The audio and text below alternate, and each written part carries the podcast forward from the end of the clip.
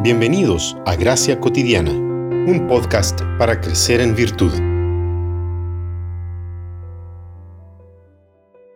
Por eso confiésense unos a otros sus pecados y oren unos por otros, para que sean sanados.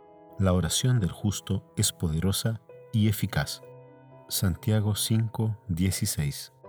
La obra perfecta de Jesucristo nos posibilita hoy la confesión y el perdón, dos realidades que nos transforman.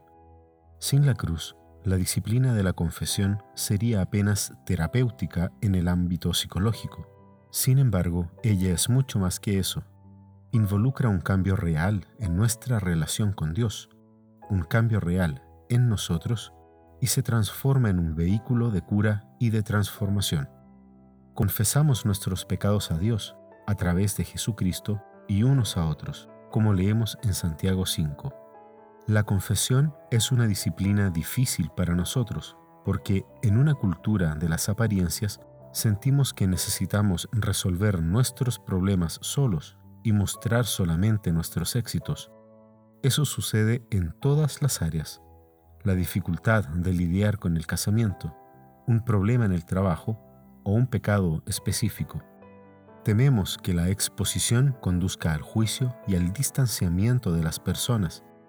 A veces tememos también mirarnos a nosotros mismos y reconocer nuestros pecados, asumir que necesitamos ayuda.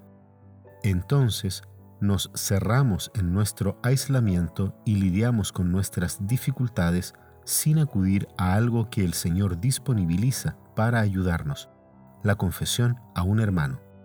Según Bonhoeffer, quedarse a solas con el propio mal es quedarse completamente solo, y puede ser que, a pesar del culto comunitario, la oración en común y la comunión en el servicio, sigan existiendo cristianos que permanezcan solos, sin realmente llegar a formar una comunidad. ¿Por qué pasa esto? Bonhoeffer responde que a pesar de estar dispuestos a formar parte de una comunidad de creyentes, no lo están para formar una comunidad de impíos y pecadores. La comunidad piadosa, agrega Bonhoeffer, en efecto no permite a nadie ser pecador. Por esta razón, cada uno se ve obligado a ocultar su pecado, tanto a sí mismo como a la comunidad. La comunidad se horrorizaría si descubre a un pecador, lo que lleva a todos a ocultarse, quedándose todos solos con sus pecados en la más pura hipocresía. El acto de confesión, exposición y humillación es posible solamente en la verdadera comunión, donde se derrumban las barreras de la autojustificación.